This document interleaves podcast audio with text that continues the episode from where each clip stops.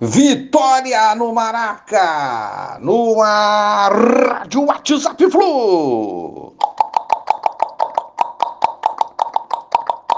Bom dia, galeraça tricolor 30 de julho de 2023. Uma vitória importantíssima do Fluminense ontem placar magro, mas com valor enorme. Impulsiona o nosso time na tabela, dá tranquilidade para o jogão contra o Argentino Júnior depois de amanhã na Argentina, pelas oitavas da Libertadores. Flusão 1, Santos 0.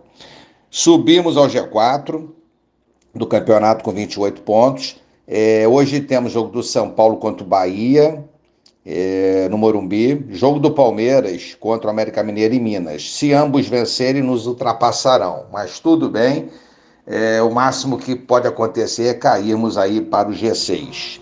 Então vamos torcer contra esses times para ver se a gente consegue assegurar posição na tabela.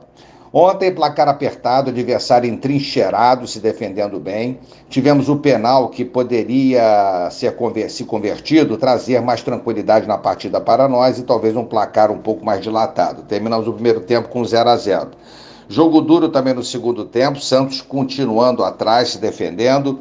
É, mas felizmente, numa jogada rápida pela direita do Arias, o melhor em campo, na minha opinião, cruzou uma bola mais ou menos a meia altura, uma bola baixa, né?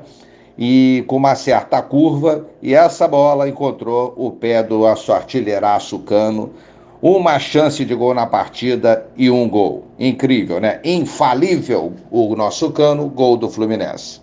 Mexidas do Diniz no segundo tempo surtiram efeito e poderíamos ter, sim, marcado mais gols se tivéssemos caprichado. Mas está ótimo, três pontos garantidos e seguimos na parte alta da tabela do Brasileirão.